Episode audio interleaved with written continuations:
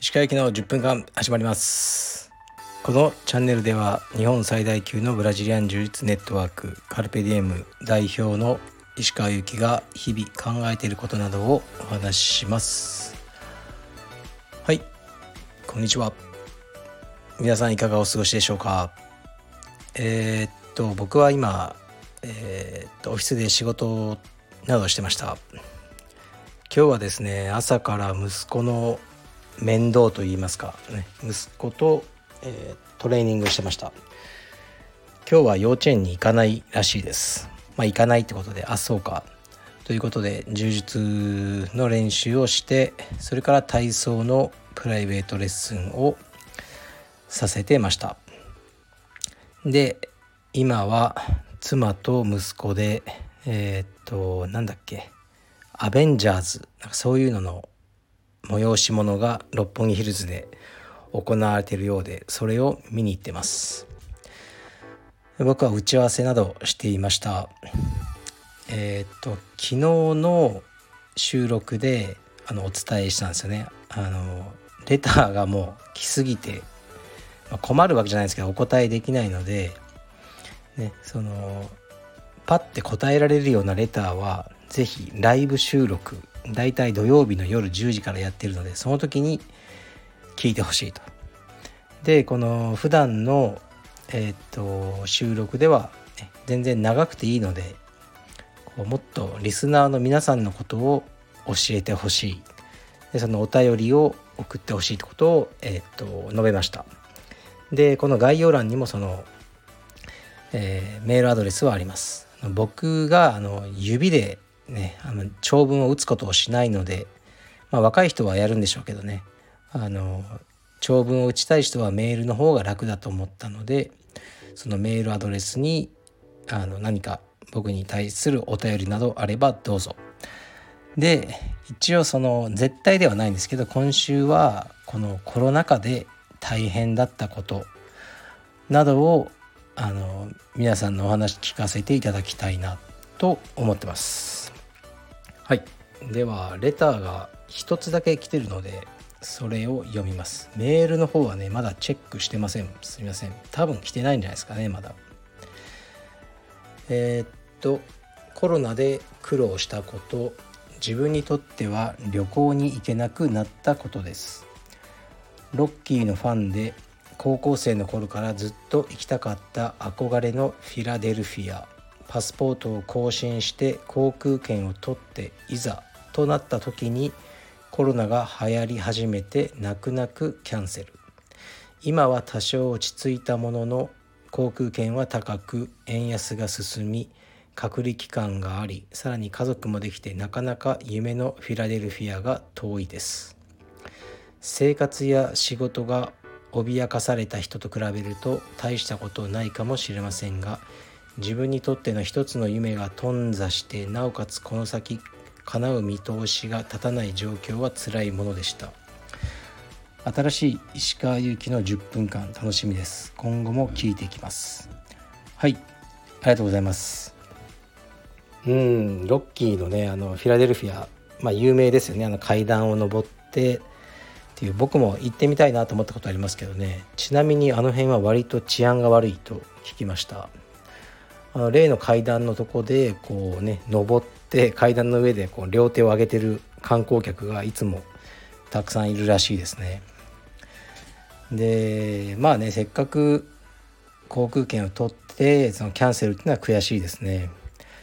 でも夢というほどのことかなと僕は正直思いますね。夢と呼ぶのならば叶えましょう。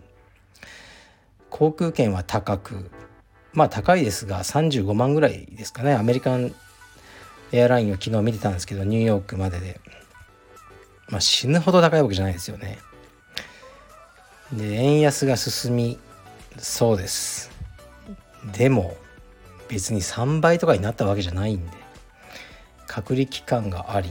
まあこの辺詳しくないんですけどまああるうちのスタッフとかは行ってますからねアメリカに試合。家族もできて家族説得しましょう夢なら。なかなか夢のフィラデルフィアが遠いです。僕は遠いと思わないですね。確かに2年ぐらい前に比べると生きづらくなってその時の生きやすかった記憶があるのでねお金も高いしいろいろねその面倒くさい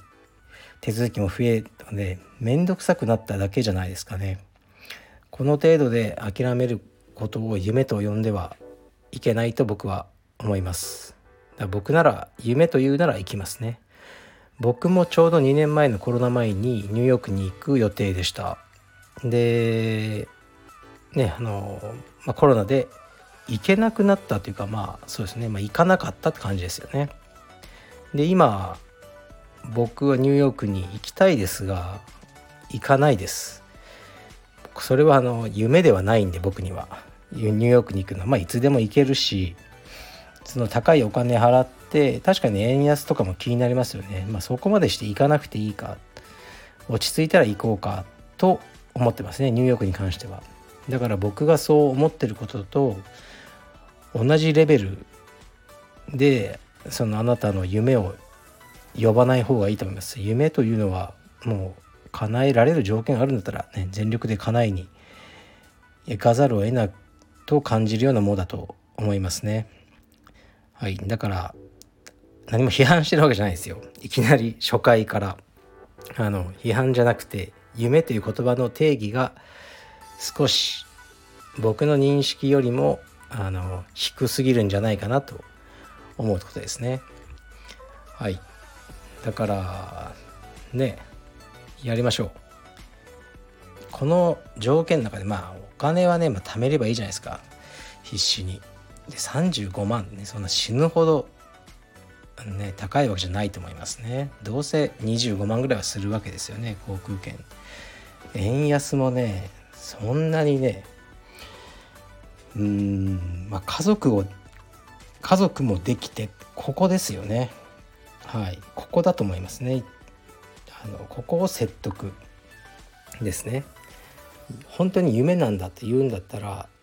ね許してくれるんじゃないですかね。えー、っとうちの娘は2月14日バレンタインデー生まれなんですけど2009年。その時の2009年の4月のパンアメリカン選手権は僕は出場する予定でしたね。僕としてはこれが黒帯でもう一番脂が乗ってた時っていうふうに感じてましたね。だから娘ねまあ奥さんにはあのね2月に子供生まれるけど4月のパンダムは絶対に行くからって言って1週間ぐらい時間くれ。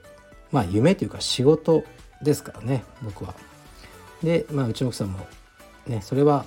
いいよというふうに言ってくれてましたね。でそのもう早い段階でチケットとかを用意して練習に取り組んでました。でまあでもねあの生まれてみるとすごい病気があることが分かってでねまあそれどころじゃないっていう感じでもちろんパンアメリカンは出場しませんでしたね。手術があったりいろいろありました。まあでももしかしたらあの状況でも試合に行くような人もいるのかもしれないですね。それを僕は非常識だとか父親として失格だとか思わないですね。うん、その人のあのにとってのそのパンアメリカン選手権っていうのが、まあ、何よりも大事何よりも大事っていう言葉は家族よりも大事ってことですからねそういうふうに思えるんだったらあの行けばいいんじゃないですかね、まあ、僕はそういうふうには思えなかった家族の方を選んだということですね。でそれ以来まあなんかこう記念受験的な試合には出ましたね。でもうんだから2010年の全日本とかも黒帯フェザー級で優勝とかはしましたが僕の中ではまともに練習はしてなかったですね。この2009年のパンアメリカン黒帯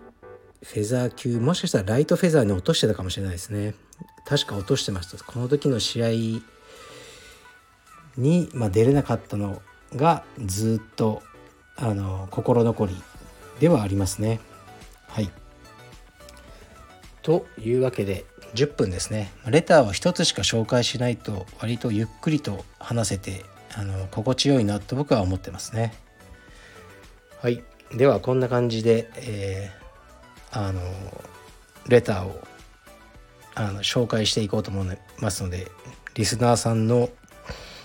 うーんことをねあのもっと知りたいなと思ってます。フィラデルフィア行きましょう。行こうと思ったら